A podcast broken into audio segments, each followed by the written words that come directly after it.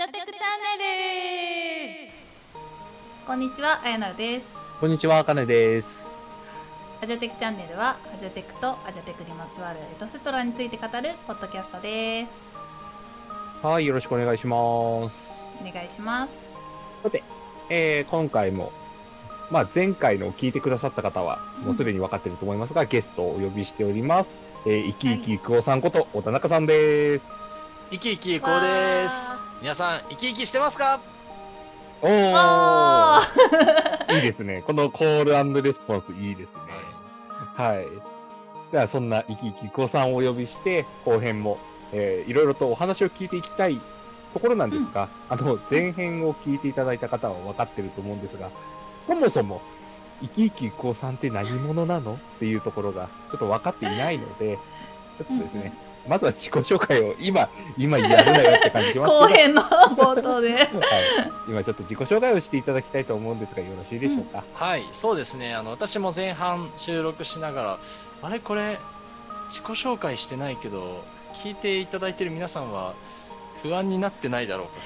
うかと思っていたんですがようやく後半に来て自己紹介の機会がやってまいりました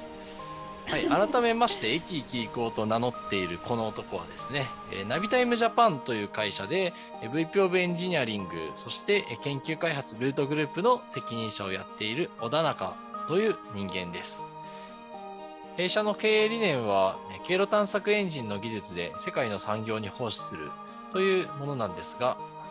でそうですね、で、ナビタイムジャパンで、ま、VPOE と研究開発の責任者やってて、で、まあ、その中で、じゃあ、このアジャテクの文脈でなぜ私が、あの、まあ、呼んでいただいたかというと、まあ、アジャテクに何度か登壇させていただいていますと。で、アジャテクにそもそもなんで登壇しているかというと、アジャイル開発を、まあ、何年か実践していますというところでですね、2011年頃にアジャイルサムライを読んだっていうのが、まあ、アジャイルとファーストコンタクトだったんですけど、まあ、そこでいきなりアジャイル始めたわけじゃなくて、まあ、始めたの2015年ぐらいなん。そこから、まあ、あのちょっと小さく作るのってやっぱりいいよねっていう実感を得たりとか、ま、2018年頃にはあのフォーマルなスクラムガイド準拠のスクラムをまちゃんとやってみて、あやっぱりちゃんとやるのいいなっていう実感を得て、で、まあ、その話をデブラブで話したりとか、改善ジャーニーの市谷さん、新井さんと出会ったりして、でその縁から2020年には、まあ、一番優しいアジャイル開発の教本を出版したりして、まあ、なんで、あのまあ、会社でも研究開発を、まあ、進める傍らで、社内にそのアジャイル開発を、まあ、推進していくようなことをやっている人間になります。はい、それが生き生き育の正体でした。皆さんよかったですね。ねすごい方なんです。すごい方なのに私たちは生き生き教の話ばかり前編でしていて。一体何者なのかということはね、後編になってやっと皆さんに知っていただけましたけれども、6月にね、スクラムフェス大阪というオンラインのイベントで、アジャテクの枠でまた、小田中さんに、もう3度目？ミニも含めると4もうそんなになる。度目、5度目ぐらいの ご登壇でしたけれども、はい。あの、まあ、あそこはアジャテックトラックみたいな枠だったのでね、あの、今までお世話になったスピーカーの方々をいろいろとごご招待して喋っていただいたんですけれども、まあ、その中のお一人として、えー、小田中さんに最後ね、鳥を務めていただいた次第なんですけれども、ちょっと後半はですね、ぜひその時の話とか、その後の話を、えー掘り下げていければなと思ってまして、はい。まあ、私もね、あの、エンジニア向けの研修とかをいろいろ、あの、自分の会社でアレンジしたりとかする仕事をしているので、あの、あそこで小田中さんがお話ししていた、こう、アジャイルを、まあ、自分たちでやってみるところから、それをこう、やってないチームにまで全全社的に広げていくっていうお話、すごい良かったなと思って 聞いていまして。はい。で、実際にね、小田中さんの研修に参加された方が、スクフェスに来てくださってて、途中、後半ですね、QA のところでは喋っていただいたりとかもして、あのあれもね、それこそインタラクティブですごい良かったなと思ってるんですけど、まあ、その後、いかがなのかなっていうところを今日は聞いていけたらなと。そうですね。あのスクフェス今紹介いただいたスクフェスで、まあ、私のトラックにまあ、実際私のアジャイル研修を受けたメンバーが、まあ、参加してくれてたっていうのがあったんですけど、うんうん。で、その後社内で、まあ、研修っていうのはやっぱりあある程度、まあ、少人数で、まあ、実行してもらう形になるんですけど全社的にあうん。の知りたいなって、研修どんなことやったんだろうっていうのを、まあ、資料は共有してたけど、まあ、話を聞きたいっていう方が、まあ、結構いらっしゃったうんですね。でなのでうんうんうんであと経経営からも、まあ、研修やった内容はぜひ全社にもあの講演形式で伝えてほしいっていうのがあったので、まあ、その講演の場を一つ、ま作りましたっていうのがありました。で結構な人数が来てくうれんてで前後編でやったんですけどで後編に関してはなんか研修と全く同じことやってもしょうがないというか研修と違ってどうしてもワークショップとかはオミットしなきゃいけないのでじゃその分何インプットできるだろうって考えた時にその研修やった時からその講演やるまでの間に研修受けた人たちが実践してくれてたんですね。あの実際にアジャイルをはい、おー。なのでこの前来てくれたはい。方もですし、あの他にもあの自分のチームであのやってみました。インセプションデッキ作ったですとかあの、まあうんうんうん。あのプランニングするためにやっぱ自分たちが何するべきか明確にしたいからユーザーストーリーマッピングやってそこからプランニングしました。看板でやるとやっぱり見えやすくていいですねみたいな、まあ、実体験をまあ僕に伝えてくれていたメンバーたちの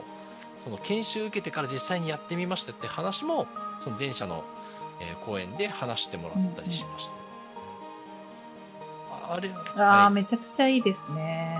じゃあ今までアジャイル開発やってなかった人たちが小田中さんの研修に参加して、そこで学んで、それを実際にやってみてっていう話が全社的にできたっていうことです。おっしゃる通りです。いやそれはなんかすごい良かったなっていう、なんかアジャイル開発に限らずなんですけど、何かを組織で推し進めていくときに、一人だけでやっちゃうと、最初はやりやすいんですけど、なんかある、ある敷地を超えると、まあ、例えば今回で言うと、まあ、小田中だから、それはやってるだろうし、できるだろうけど、うちは違うからみたいな、なんかその境界線ができちゃうんですね。で、それがちょっともったいないなと思って、じゃあどうするかっていうとシンプルで、じゃあ 僕以外でやってる人作りゃいいじゃんっていうところで、で、その研修受けてやってる人たちに話してもらう。で、それでやっぱりいろんなところの成功体験だったりとか、あと逆にな、これはちょっとうまくいきませんでした話が、組織の中で積み上がっていくと、組織の中でアジャイルやるときに、あの、こうやればいいんだなっていうところとか、あこれはちょっとアンチパターンなんだなとかっていうのが蓄積されていくのと、まあ、その事例があるとやってみようっていう取っかかりが増えるので、まあ、今回その自分以外のメンバーがそういう話できたのは本当に良かったなと思ってるところです。いやすごいですね。そしてなんかその今何人かの人に喋ってもらったってことでこう何人もそうやって実際にすぐやってみてくれた人たちが出てきたっていうのがすごいなって思いますね。結構研修って受けてそこではすごい学びになった面白かった。うんうんうんでも帰ってからその自分のチームに展開するのが難しかったみたいな人って、うん、人というかそういう話って結構聞くなって思って、うん。でもなんかそれだけ実際にやってみたっていう声が集められたっていうのが、さすがだなって感じました。いやいや、それはやった人たちがすごいんですよ、やっぱり。まあでも私が初めて小田中さんに、あの、出会った時の、すあの、小田中さんの声がすごい良かったっていうお話も、あの、アジャイルに反対しているような人たちにどうやってアジャイルを認めさせるかみたいな話うんだったんですよね。こういうところで、あの、不安に思ってるから、うん。うん。こういう風なアプローチをするといいよみたいな。多分、その、ただ、あるべき論でこうするべき、こうするべきみたいな話をされてるんじゃなくて、まあおそらく研修でも、こんな風に取り入れるといいよとか、こんなところから始めると始めやすいよとか、そういう話をしたんじゃないかなと勝手に 想像してます。あ結構そうですね。なんかあれあやなるさうん。ん参加してたのっていう感じですけど、はい、そんな感じ。で自分の中で大事にしてるのが、うん。まああのまあ、北風と太陽っていうあの動画があるじゃないですか。ありますね。はい。でさにそのなんかアジャイル開発やるべきだよとか、あのこうやってない、あなたはこういう課題がありますだからいけてないんですとかっていうのってまあまあ言ったら北風アプローチだなと思って。うんうんでそうじゃなくてやっぱその、うんうんまあ、旅人今回で言うとそのアジャイル開発やったらうまくいくのになって僕が思ってる人たちの目線に立うん。って、うんその人たちがあこれなら試してみようかなっていう太陽を探ってその太陽あほらこんないいことあるよって伝えた方が、やっぱりやってみようかなって気になると思うんですよ。うん。なんでべき論じゃなくてその人から見たニーズに寄り添うっていうのはすごく気をつけてるところです。なるほど。やっぱりね。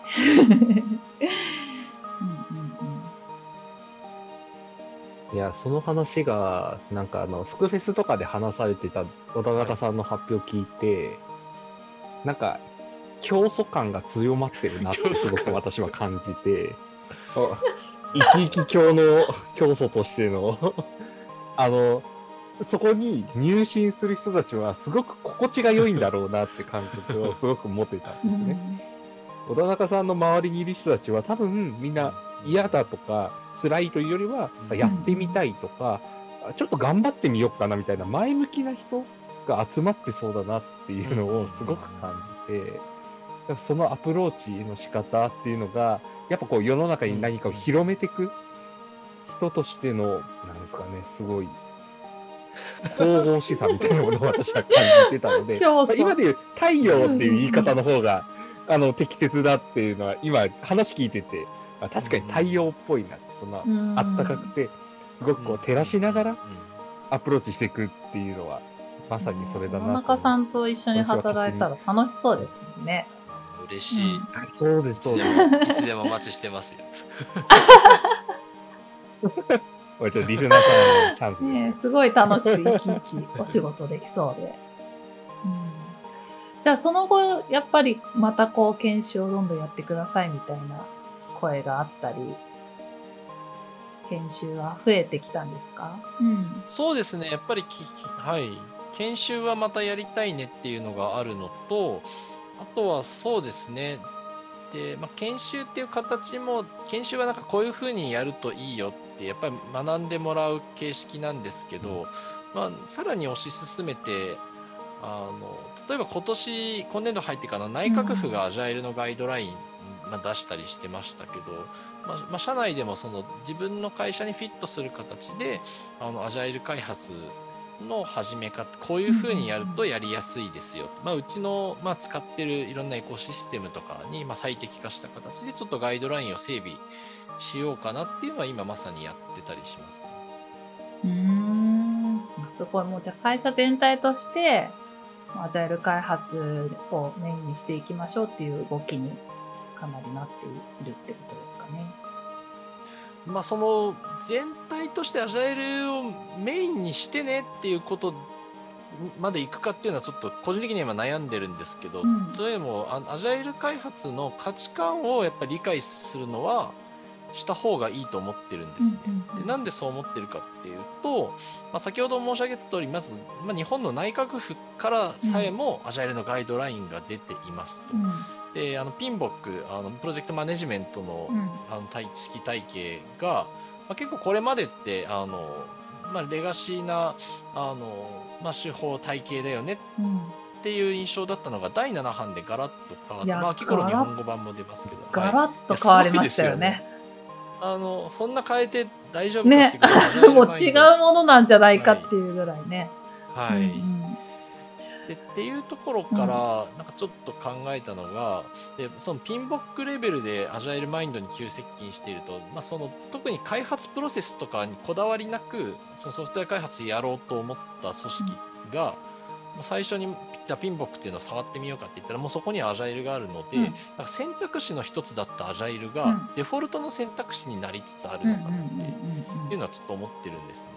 でっていう中でじゃあデフォルトになるんだったらまあ確かに自分の会社でもデフォルトに、まあ、したしてもいいかなとは思ってますと。で一方でななんでそういった意味で価値観は理解してほしいと思ってるんですけど、じゃあデフォルトだからみんなやってるからアジャイルやるっていうとそれはあんま意味がないし、うん。でそこでアジャイル理解した上で共感した上ででも自分はこのやり方をやりたいってはあの判断するんだとそれは全然いいと思うんですよね。なんでアジャイル開発に縛るというよりは理解はしてもらってあのその先どう進めるかは選び取ってもらうような形がいいかなとなるほど、なるほど。確かに。なんか、アジャイルマインドみたいなのって、今出来上がってるような錯覚も、なんか、たまに思っちゃいますけど、まだまだ発展途上ですもんね。で、あとは会社の形によって当てはめ方とか、適用すべきものっていうのが変わっていくので、確かに一律でこれだってルールを決めてしまうのは、ちょっと良くない気はしましたね。そうですね。やっぱりある時点での、なんだろう、勝ち筋みたいなのって、なんかすがりたくなるんですけど、うんうん絶対変わるし、うん。うん。例えば弊社のナビタイムジャパンの場合で言うと、もう12年で、私が入ったのは2009年なんですけど、その頃って、皆さん携帯何使ってました？カネさん何使ってました？え、2009年だとまだあの、ガラケーでしたね。うんうん。あやなるさんはいかがですか？2009。にガラケーか、なんか iPhone と最初の頃2台持ちしてました。へなんー。か2台持ちの人いませんでしたいました、いました、いました。とりあえず iPhone 持ちたくて、いましたみたいいました、いました。な。それでしたね。そうそう、ありがとうございます。はいそうそうそ、その頃もう iPhone も確かに2009年はあったんですけど、やっぱガラケーがシェア圧倒的で、で、弊社のサービスっていうのはやっぱりガラケー向けのユーザー様っていうのがものすごく多かったんですうね。んで、っていうのが、やっぱり、じゃあ、今2021年どうかっていうと、やっぱりコンシューマー向けはほぼほぼスマートフォンっていうところで、そのガラケーのエコシステム、しかもあれってもう、基本に日本国内のプレイヤーしかいないような環境だったのが、今はもう iPhone があります、Android があります。でそしてプレイヤーはまあ海外のプレイヤーもいますっていうところで、やっぱ前提が変わってきてる、その勝ち筋が変わってきてるっていうのを、まあやっぱり実体験として持ってるのもあって、やっぱそのアジャイル開発が大切にしてる変化し続けるっていうのはすごく、まあ、自社のカルチャーにも合ってるし変化し続けないと、まあ、取り残されちゃうこともあるよねっていうのがあるので、まあ、広めたいなって思ってるのはあります。なるほど。生き生きしてますね。いいですね。うん。カネさんがおっしゃってたうんなんか、なんだろう一旦出来上がったよねみたいな感覚っていうのもなんかあったりしますよね。うん、うん、うん、うん。うんなるほど、なるほど。なんか実際メンバーからもなんかすごいチームが今うまく回ってきた状態の時に例えばベロシティが安定したねとか、うんなんかもう数ヶ月前と比べて明らかにリリースのペース速くなってるよねっていう時になんか振り返りだったりとかワンオンやってる時に結構課題を一生懸命自分たち探そうとしてるけどもう今いい状態なのにまだ改善する必要って何かあるんですかっていう、まあ、質問をぶつけてくれるメンバーもうん。へえ、すごい。おーはい。いや、この話の肝はそんなことをストレートに質問してくれるっていう信頼関係が僕は嬉しいんですけど、すごいですね。素敵。はいうん。うんで、まあそういう気持ちになるのはやっぱりうまくいったらそうなるんだろうなっていうところと、方で、やっぱりまあさっき言った通り、いつか変化するから変化し続ける力ってやっぱり持ってなきゃいけないな。あのリーンとデブオプスの科学だったかな。まあ、リーンとデブオプスの科学って素晴らしい本に、もうなんかある程度なんか安定したなってその不安がないなって状態になったらもうコンフォートゾーンにいるから次の居心地の悪さをがあるような環境に飛び込むべきだっていううん、うん。ような趣旨の話ちょっと原文の通りではないんですけど、そういった趣旨の言葉があって、まあ、まさにそういうことでメンバーからそういう言葉が出たりしたら、まあ、ちょっとあの意図的に違うことやった方がいいんだろうなっていうのは最近感じてます。うんそうですね。ちょっとチャレンジしてみたり、はい新しいことを取り入れてみたり。うん。確かにね。まあ変化の激しいね、時代なので、こはい、う、どんな状況にも順応していく力みたいなの常に持ってたいですよね。うん、まあ、とはいえ、そもそも安定させるってこと自体が難易度が高いなって、ね、そこに、そこを経験されてるのがすごいなと。やはり素晴らしいなって思います。そこにたどり着けていること。はい、いやいいですね。いやーいや、本当後半は、小田中さんという人物が多分皆さんすごく伝わったんじゃないかな。まあ変な伝わり方を一部してる可能性もありますが、まあ、総じて、もうすごい素晴らしい方なんだよっていうのをうん。伝えられたかなとは思っているので、まあ、ぜひ今後のですね、小田中さんの様々な活躍を、まあまたアジャテクとかの場とかであ、そうですね。それは見れたらいいなって思もうちょこちょこ出ていただいて、今後ともお願いします。ではこちらこそよろしくお願いします。はい。といったところで、えー後編の方もこの辺りで終わろうかなと思います。えー前編後編と合わせてですが、小田中さん出ていただきありがとうございました。ありがとうござい。ました。は